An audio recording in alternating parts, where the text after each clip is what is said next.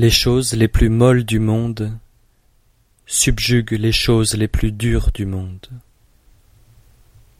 Le non-être traverse les choses impénétrables. C'est par là que je sais que le non-agir est utile. Dans l'univers, il y a bien peu d'hommes qui sachent instruire sans parler et tirer profit du non-agir.